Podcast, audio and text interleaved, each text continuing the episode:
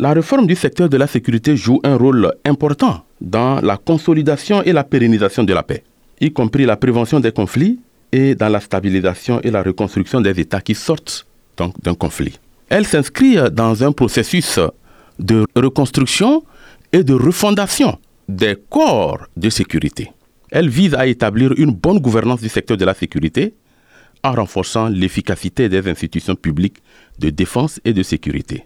D'une manière générale, l'appui que les Nations Unies apportent dans le cadre des processus RSS, en particulier dans les pays qui sortent d'un conflit, est en grande partie modélé par les résultats de processus de médiation et de paix.